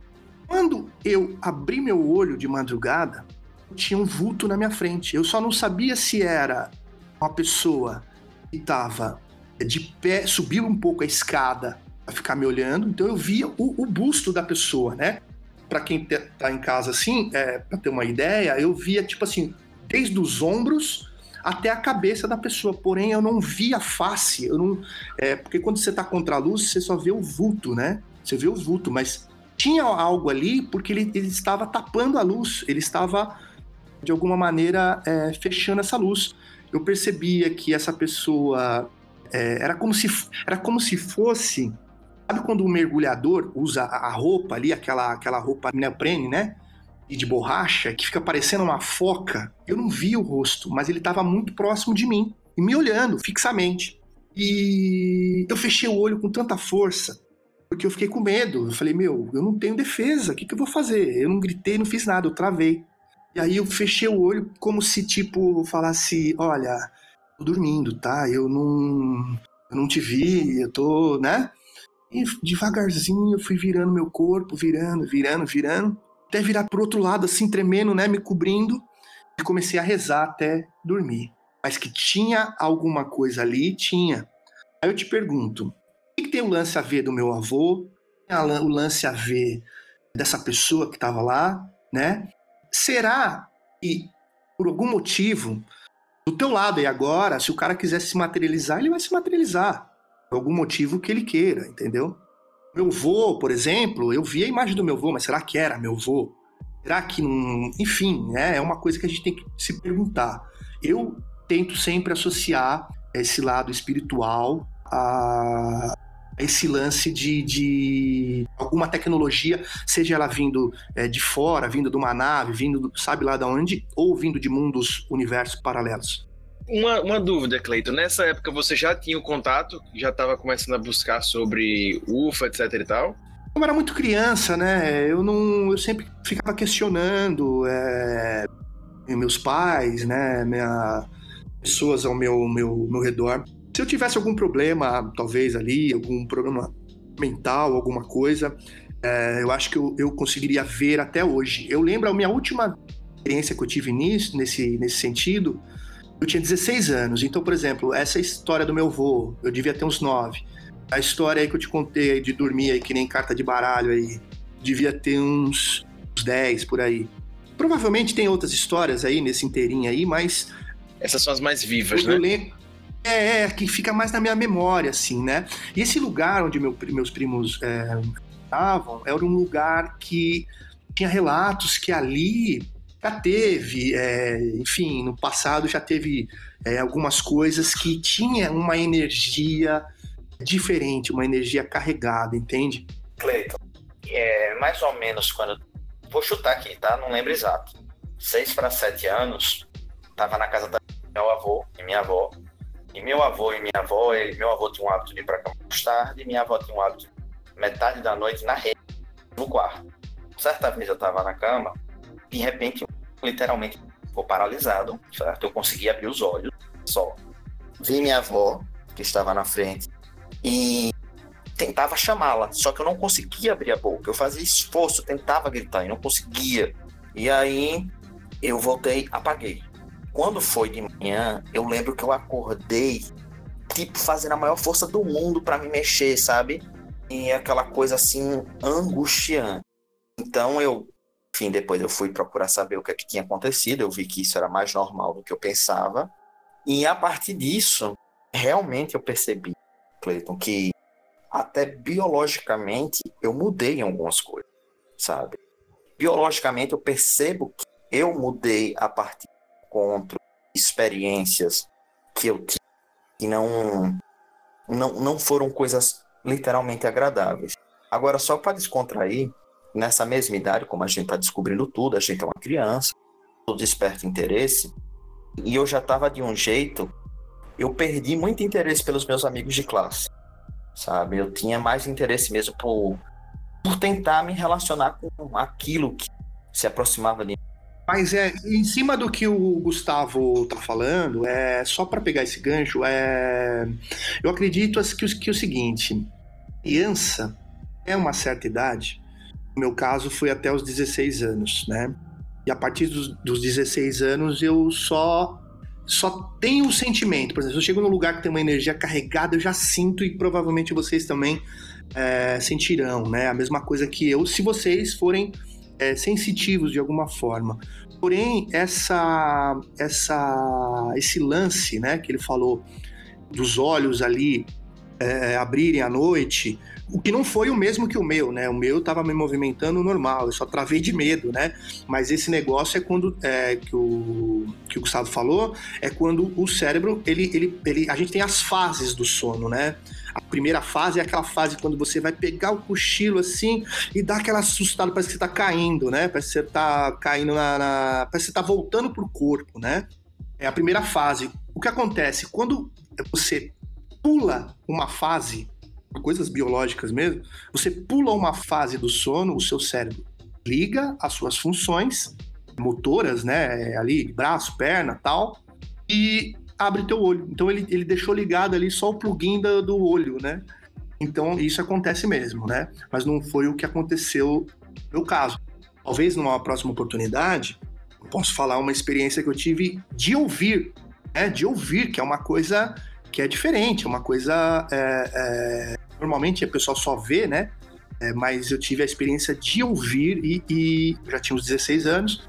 Então isso aí a gente deixa, deixa de gostinho aí para um, uma próxima oportunidade de contar. Cleiton, quando você teve sua experiência, você conseguia, é, assim, porque para mim foi muito nítido perceber a, a, a, sensação que eles queriam passar, sabe? Como você falou a questão do pensamento, mas assim, a sensação assim, era muito nítida. É como se eles expressassem, sei lá, uma energia pelo corpo. Como se eles colocassem a, a... Os seus é, os pensamentos na sua cabeça, né? O que eles querem falar na sua cabeça, né? Exato. E eles demonstram, assim, muito fácil é, as intenções né, pela, pela energia. Não saberia explicar com palavras, sabe? Mas é uma coisa que é perceptível e que dá, pelo menos no meu caso, me deu um profundo medo e angústia. É, existem forças aí que a gente a gente nem imagina, né? Talvez tenha a relação aí do transporte, né, deles, né? Então assim, tem coisas que, que só a gente morrendo mesmo para descobrir, ou quem sabe, ou vamos saber se a gente não vai descobrir, né? Não dá, mas o que a gente tem que colocar em discussão é, é o porquê. Por que, que a gente sente essa curiosidade, né? que o ser humano gosta tanto desses assuntos?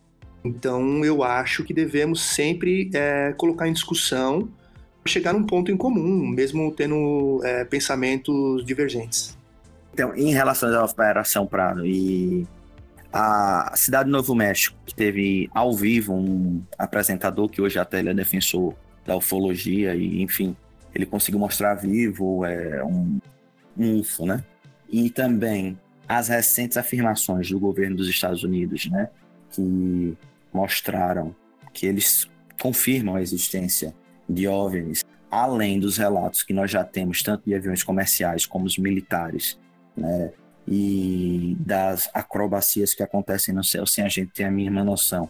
Você não acha que isso já é uma evidência muito mais do que uma, uma coisa simplesmente de especulação ou ciência assim sem valor? sabe? Porque parece sempre que a gente está falando de um assunto que não é confortável, sabe? Quando a gente participa da própria experiência, né? E de uma coisa empírica. Enquanto a gente tem profissionais que, e governos que estão assumindo isso. Eu queria saber a sua opinião. Eu acho assim, Gustavo, Esses avistamentos e aparições, eles nunca deixaram de existir. Desde a época dos dinossauros até os dias atuais. A diferença é que hoje nós temos um repórter em cada casa, né? Ou vários repórteres em cada casa com celular na mão. Pode registrar desde o barulho que está acontecendo no céu até aparições, né? Seja no México, seja nos Estados Unidos, seja na, no Vaticano. né? Tem muitas curiosidades aí que a gente nem imagina. Vocês sabem onde está o maior telescópio do mundo? O Vaticano. Né? Para que o Vaticano que ensina é, o cristianismo ele tem o interesse de ter um telescópio? Será que ele consegue enxergar? Será que na, nas bibliotecas do Vaticano tem muita coisa a esconder da gente? Eu acredito que sim. Acredito que sim. E mas só para não fugir do que o Gustavo perguntou, eu acho que nunca deixaram de aparecer, nunca deixaram de interagir com a gente. E talvez estes que estão interagindo com a gente, eles são sim considerados os anjos e os demônios. Se era considerado ali a Bíblia, é, pessoas que tinham coisas ruins, né? Te falavam para você fazer coisas ruins, talvez esses considerados demônios, eram os, a raça que quer o mal da humanidade. E os que são considerados anjos, talvez seja a raça que nos criou. Ou, enfim, deixar na pauta próxima, não sei, né? Com certeza. Já, já tem muitos temas aqui que no futuro a gente já pode abordar. Tenho certeza que quem tá ouvindo já tá ficando muito curioso, né? Óbvio, porque realmente aqui foram vários leques, é, vários caminhos que a gente pode seguir. E com certeza no futuro teremos um ponto 2 aí né? Já fico... Não, e outra, é, então é muito importante. Eu gostaria até, mais uma vez, aí, de agradecer o Puxadinho Cast aí, e para essa oportunidade para informar as pessoas, né? Que hoje em dia a gente não depende só de televisão, rádio, a gente tem essa oportunidade da internet de passar informação, é, talvez não uma informação concreta, mas colocar na cabeça das pessoas é, é você pensar fora da caixinha, né? Como só uma coisa que eu não respondi para o Gustavo é sobre o paralelo das coisas serem trazidas atualmente para a população. A gente tem que levantar isso aí. Por que, que eles estão trazendo hoje para a população? Por que, que o Papa fala de, de, possíveis irmãos, não vai mudar nada? Por que, que os Estados Unidos veio agora relatar esse problema? Será que tem a ver com essa pandemia de 2020? Será que não? Será que esse vírus que aconteceu é, segundo relatos vindo da China, será que é, veio realmente da China ou a China teve contato, talvez de quarto grau, com supostos OVNIs e lá partiu o vírus? Ou será que esse vírus está no ar porque tem gente morrendo aí, é, às vezes de quarentena dentro de casa, que não teve contato com ninguém e morre? Será que a gente não está respirando? Será que isso. Eu, eu acho assim, eu acredito, tá? Já vou até dar minha opinião.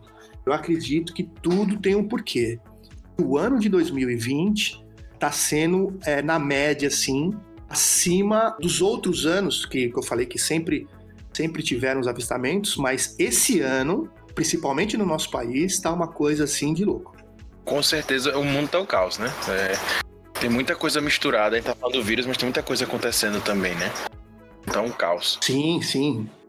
Sobre o que ele me. Eu não sei se vocês já falaram no programa de vocês, sobre o, o, essas aparições que tiveram lá nos Estados Unidos, vocês já, já mencionaram, não? Sobre essas eh, revelações? Vocês não. sabem é, alguma coisa desse assunto? Nada, zero, zero. Só basicamente o, o básico, né? Da notícia, notícia crua ali no, nas páginas. Não, se vocês quiserem, eu posso, eu posso até trazer uma, uma, uma explanação para vocês, mais ou menos, do que, do que aconteceu é, e o que os Estados Unidos eles é, fizeram nesse sentido, né?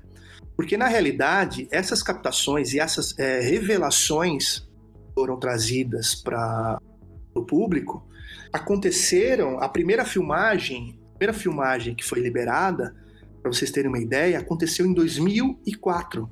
Então, estamos aí há 16 anos já dessa filmagem, da primeira filmagem. Aquela filmagem ali que você vê é o objeto chamado, dado o nome de tic-tac, porque ele parece realmente uma balinha de tic-tac ele foi filmado em 2004, quando estavam fazendo operações no porta-aviões USS Nimitz.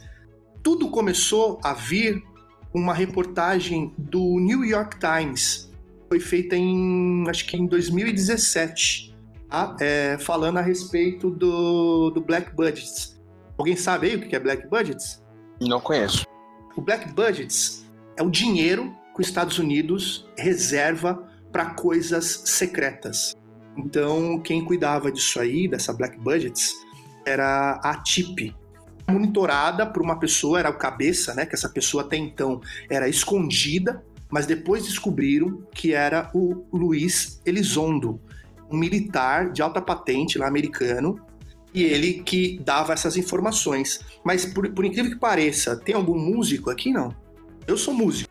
Tem mais alguém aqui? Não. E tem tentadores de músico. É, tentadores. E colocar uma coisinha. É. Vocês, vocês conhecem o Tom DeLonge? Ele é vocalista da banda Blink 182. Sim, Sim, sim. sim, conheço. Não, inclusive, eu já um das, dos meus contatos com o UFO, inclusive, é coisas que ele posta, coisas que ele tá sempre falando, que realmente ele tem um trabalho isso. Sim, é, a diferença é que ele é famoso, eu não sou, mas assim, eu já participei de várias bandas aí, né? Vários, vários trabalhos aí artísticos, né? Não sei se tem a ver, que talvez a mente do, do, da pessoa que é ligado a, a artes talvez seja mais aberta para isso, para pensamentos.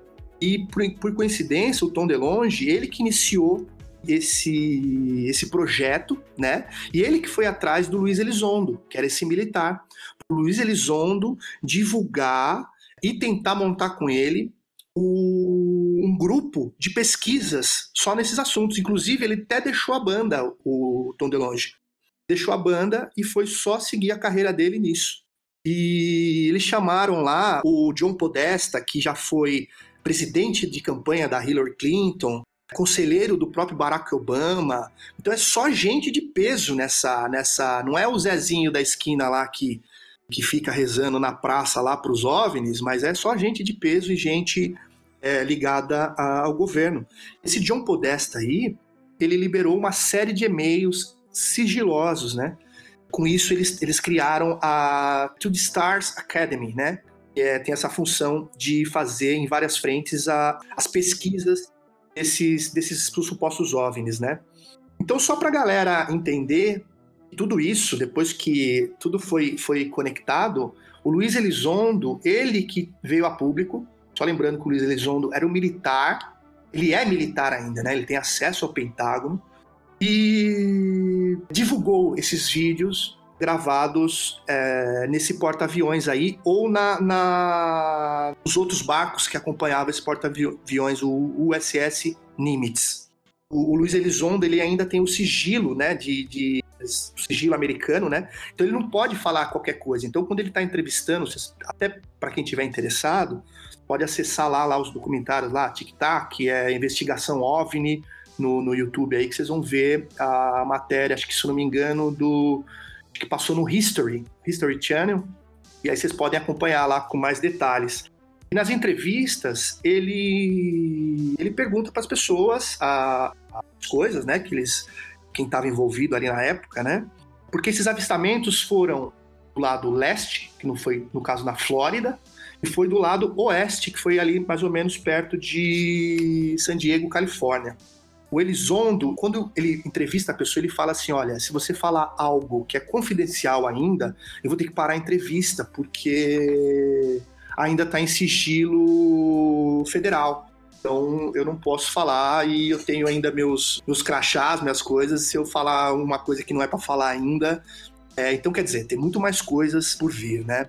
Essa filmagem do USS Nimitz, ela aconteceu em 14 de novembro de 2004, como eu disse. Só lembrando aí, fazendo um paralelo, que em 2004, é, os Estados Unidos estava bem recente o lance do 11 de setembro, que foi em 2001, né? 11 de setembro de 2001.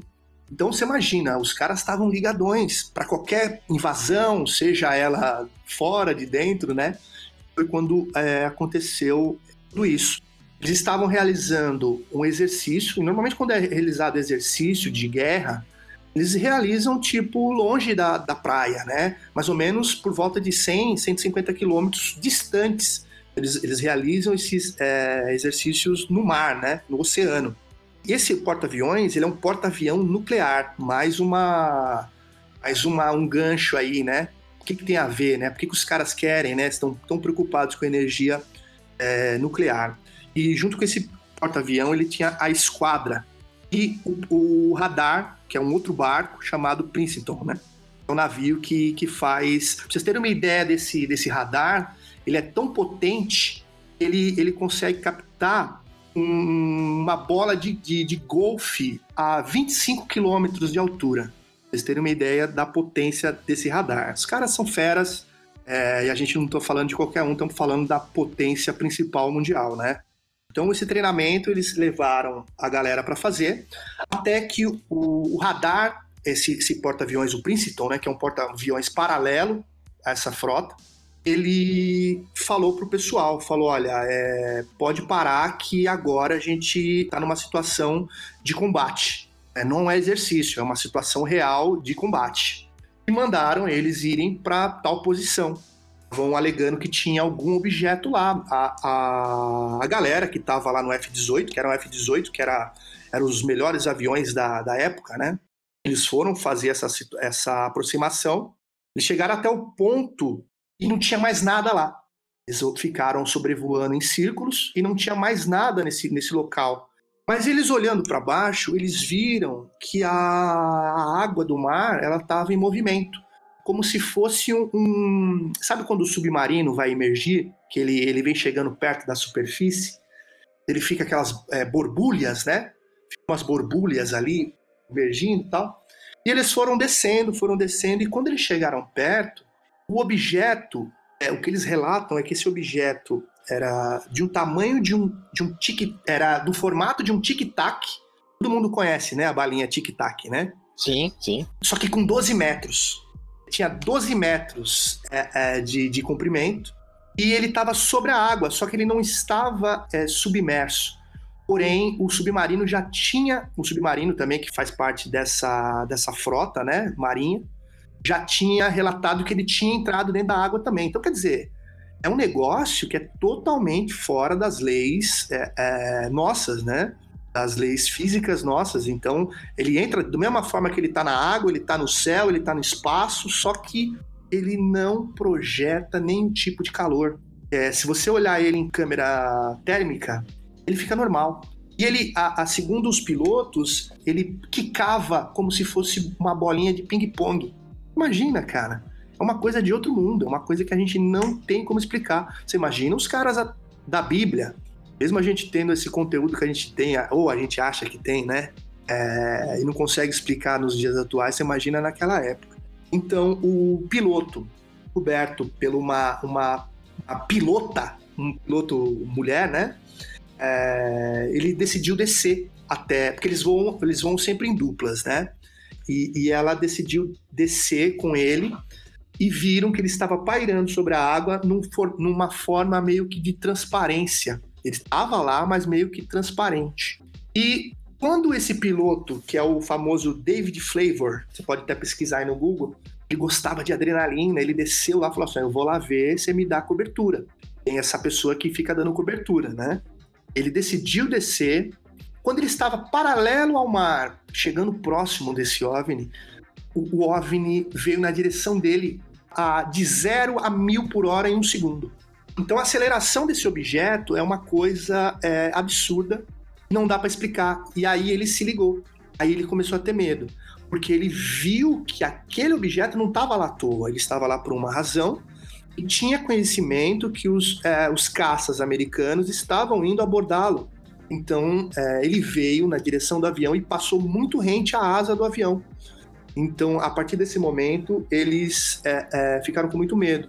E eles tentaram seguir o objeto, mas ele é muito rápido, né? Então, tipo, vamos falar aqui que o Mach 1 é, seria, vai, mil e... Não vou saber falar exatamente, mas Mach 1, vamos arredondar aí, mil quilômetros por hora. Só de exemplo, né?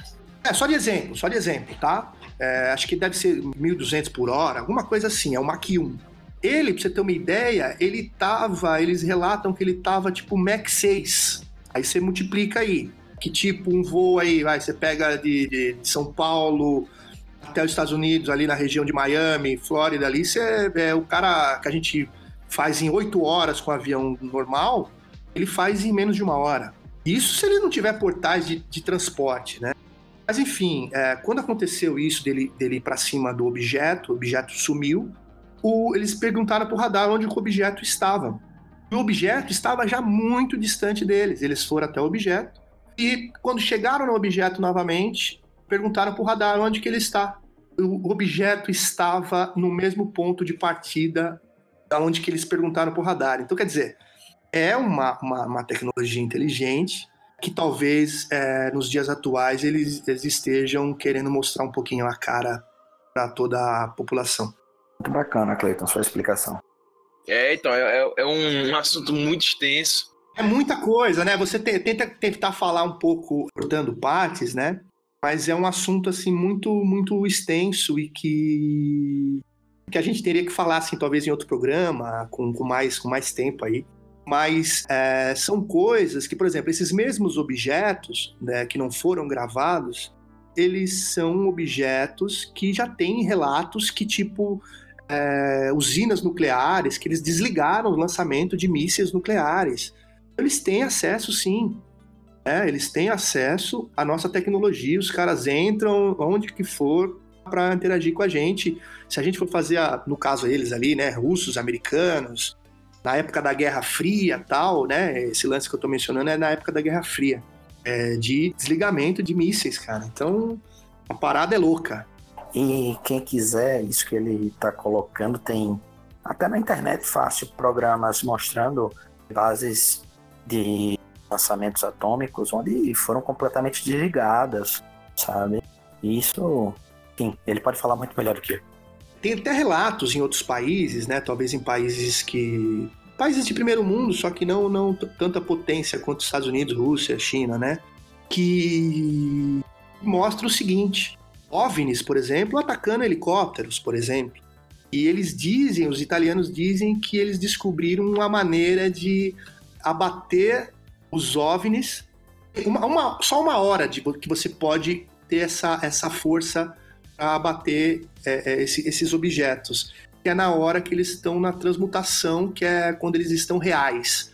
Quando eles estão transparentes, eles não conseguem atirar, segundo os italianos. Para eles atirarem seja em laser ou outra coisa que eles outra arma deles para eles atirarem eles têm que estar tá, é, reais eles têm que estar tá transmutados no nosso no nosso campo aí a gente consegue acertá-los senão é nessa hora que a gente tem entendeu? Senão a gente não consegue. Então é, é um lance que, que traz a gente a pensar o seguinte será que essa tecnologia é americana? Será que essa tecnologia é chinesa, é. Assim, a gente pode contar na, na, nos dedos de uma mão apenas, né? Quem são os países que teriam a possibilidade de fazer uma tecnologia dessa? China, Estados Unidos, Rússia, sei lá, vai, coloca a França aí, mas eu acho meio difícil. E eu acho que não pode ser o americano, porque o americano não divulgar isso aí, é, não sei, viu? Não sei é aquela história, né? Muito pano pra manga mesmo. Uma coisa vai puxando é muita outra, coisa, vai é muita coisa, outra. Né? Realmente. A gente só tá dando um aperitivo, né? Exatamente. No futuro a gente vai fazendo outros casts, inclusive mais focado em temas que a galera peça, que goste e vai ser tranquilo. Mas antes, gente, eu queria só ouvir todo mundo aqui, principalmente do, do GG Tech, que tem mais, e do Clayton. Qual, assim, filme mais é, não um filme documentário, né? Um filme mais de cinema mesmo, blockbuster, de, de, de hollywoodiano, que vocês acham que é legal pra galera que curtiu tudo isso aí que foi falado, dar uma assistida, para começar a sentir o tema, né? Mesmo que seja de uma maneira mais lúdica, mesmo seja uma coisa mais cinema mesmo, assim. Mas qual é o filme que vocês recomendariam pra galera estar assistindo? Eu, assim, dentro, dentro de todas essas esses anos aí do cinema, o cinema mostrando pra gente aí filmes é, de alienígenas. Tem uma, uma gama muito grande, né, de, de filmes, desde filme que o ET é bonzinho, até que o ET é mal, que o ET... Enfim, eu acho que os mais atuais, tem os trashes, né, tem os trashes, mas às vezes nesses trashes aí a gente acaba é, fazendo a gente pensar. Eu acredito assim, ó, o cinema, ele é colocado para a humanidade como se fosse trazendo o que eu já, eu já tinha comentado isso, né? Trazendo o que foi, da onde a gente veio e para onde a gente vai.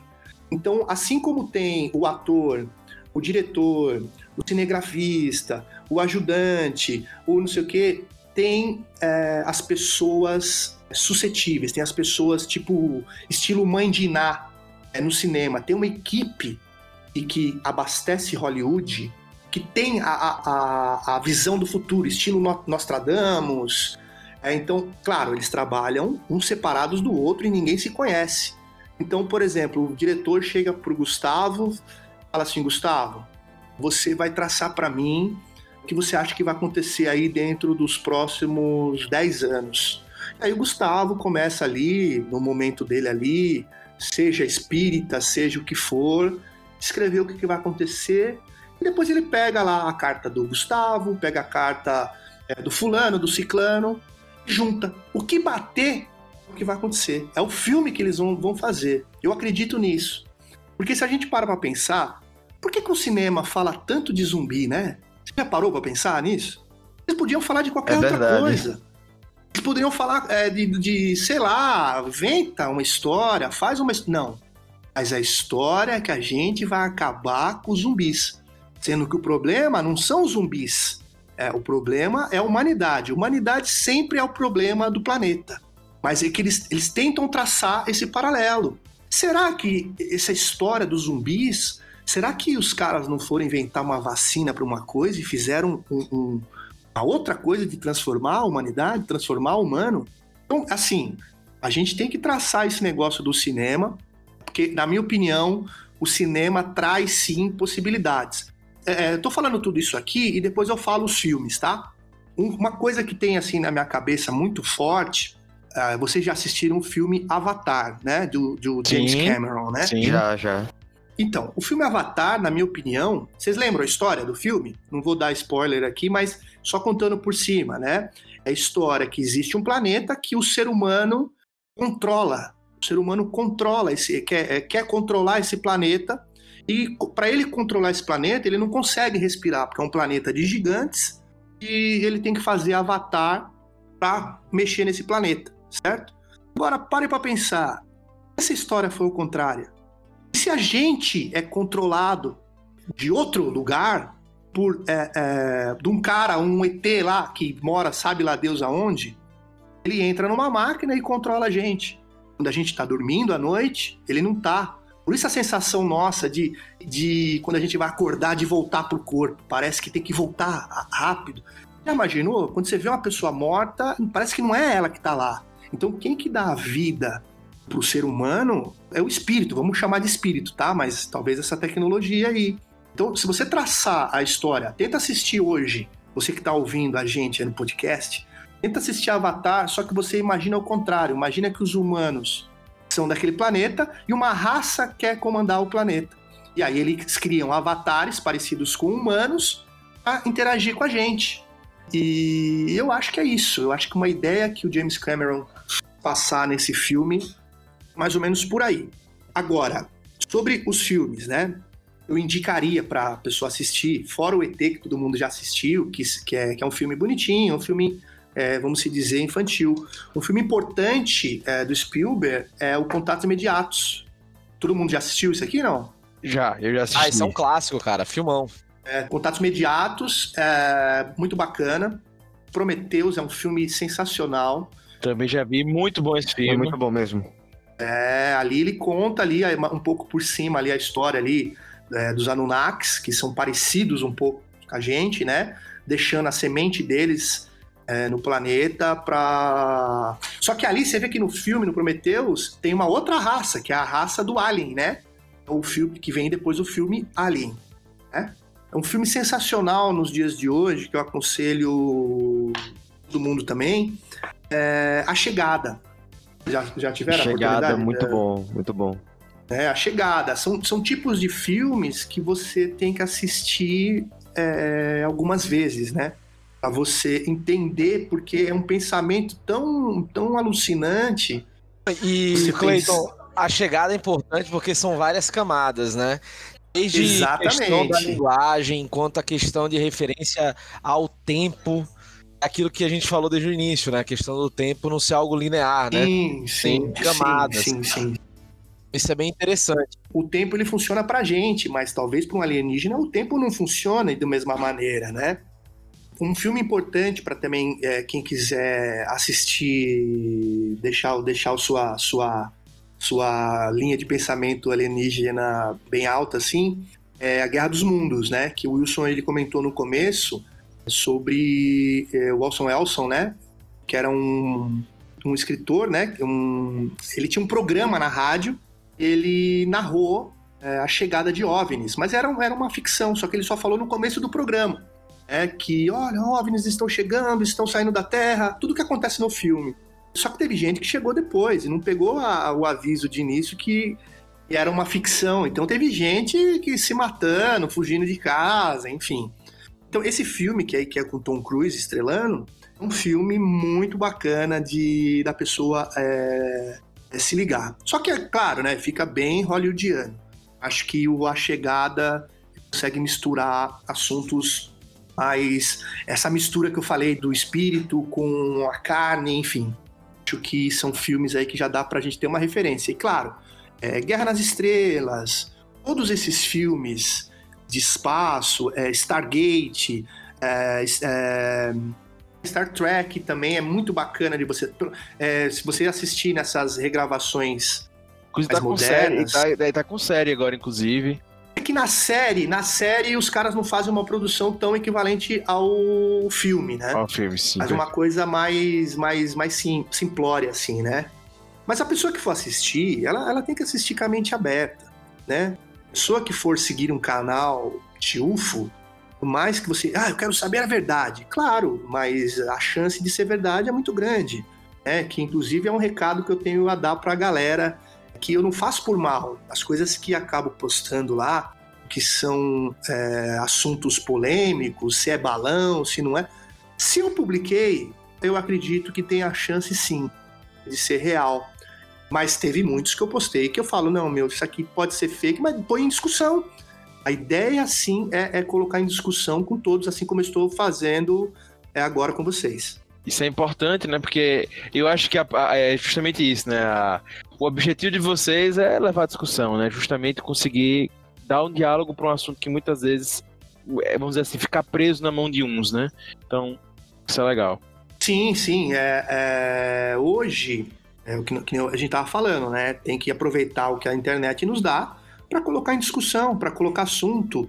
Tem muita gente do, do canal que eles não têm participação oficial no canal, mas eles me abastecem com informações. Eu tenho, eu tenho repórteres pelo Brasil inteiro aí, pelo mundo, né?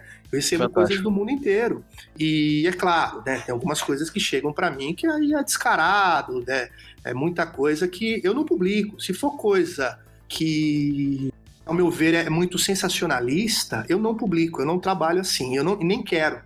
A, a ideia da, da Brasil UFO é trazer é, um mínimo de credibilidade é, nos vídeos, né? Mas que não são somente os vídeos, mas sim as nossas ideias e formas de pensar, que acho que é o que mais é, é importante nesse momento que passamos. Perfeito. E você, GTEC, tem algum filme que você acha que é relevante para recomendar também? Então, é, eu vou dar lógico mais leiga, mas assim, um filme que marcou a época e eu acho que traz uma reflexão sobre uma das formas de contato ou de possível contato é Independence Day, que eu acho que é um clássico, né? Uma produção assim, eu achei muito interessante.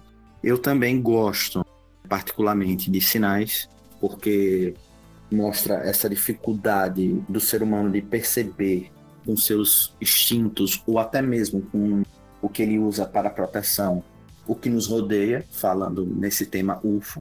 E tem um outro também que eu gosto bastante, que é o Presságio.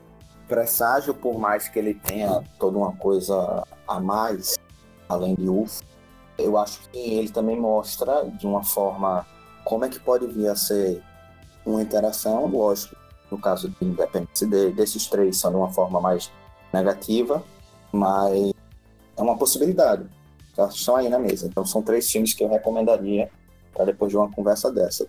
Principalmente para quem gosta de curtir um certo medo.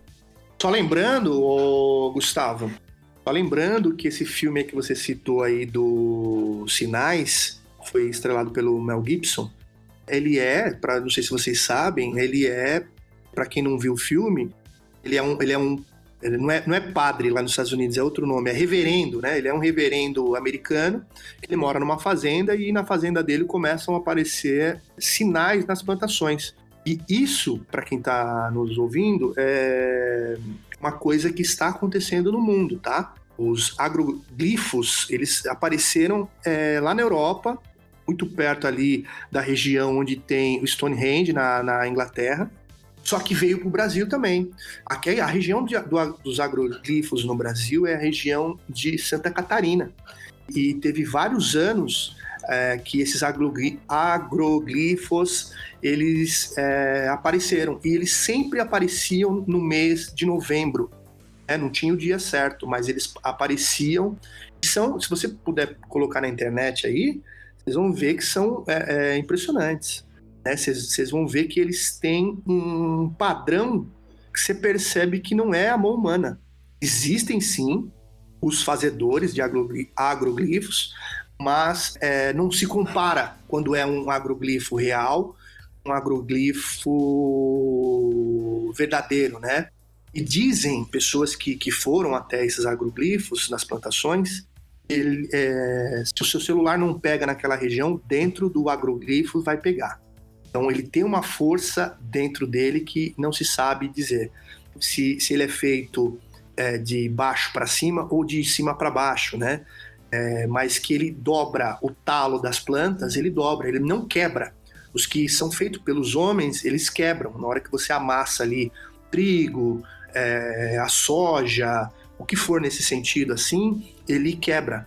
Mas o verdadeiro não quebra. Ele cria uma, como se fosse um cotovelo ali se ele tivesse derretido ali aquela parte da planta, mas ele a planta continua viva daquele jeito. Então, se você tiver oportunidade também, eu falei de, de filmes, mas é um programa interessante que apareceu até no, no History Channel sobre esses agroglifos. Indicação aí. Que não tá faltando indicação pra galera hoje, né? Muito, muito deverzinho de casa para quem quiser saber mais sobre o assunto. E é isso. Vamos caminhar agora para a parte do cast que muita gente adora, né? Que é justamente a parte das indicações, né? Esse momento que a gente, do puxadinho, o pessoal que está aqui participando do cast, tem sempre uma indicação para fazer para vocês, beleza? É justamente uma parte que a galera pede muito, gosta muito, porque é, é um momento ímpar para quem está ouvindo poder também entrar num assunto, às vezes, ou até mesmo para acompanhar uma coisa diferente que a gente quer trazer para vocês, beleza?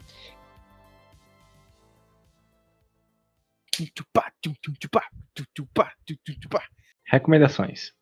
E aí, eu queria que vocês também fizessem uma indicação da semana de vocês. E aí eu vou começar com o Lucas Reiter, o que, é você tem para indicar hoje?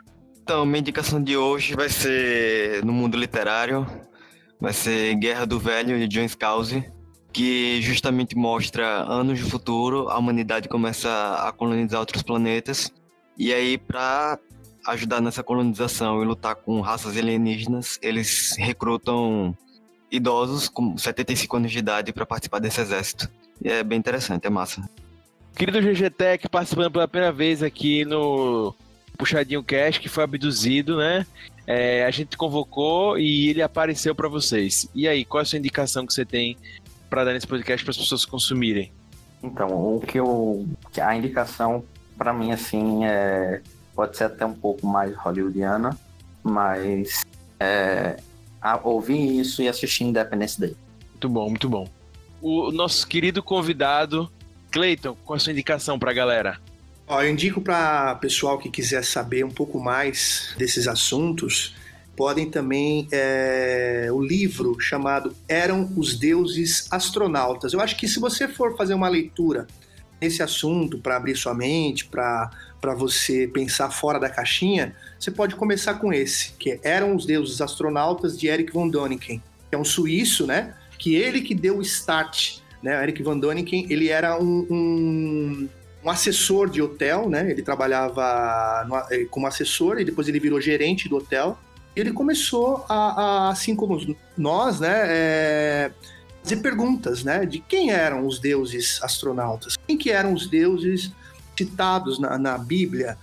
Por que, que é, em tal momento apareceu um arbusto de chama? Aí você vai ver nos dias de hoje um arbusto, é, uma chama quase equivalente. Então, quer dizer, quem começou tudo isso aí, os alienígenas do passado, foi o Eric von Däniken. Então fica a minha dica aí, o Eram os Deuses Astronautas, e assim como outros livros desse escritor.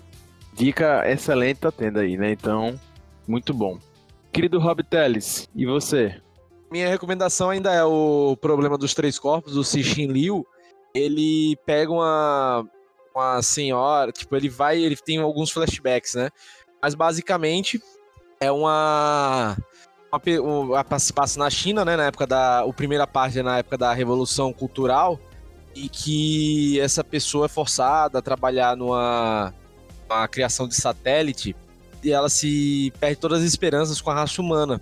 E anos depois, a galera descobre que ela estava tendo contatos com a raça alienígena, que o objetivo dela era justamente destruir a raça humana porque ela não via mais sentido na nossa raça, que na verdade estava destruindo o planeta.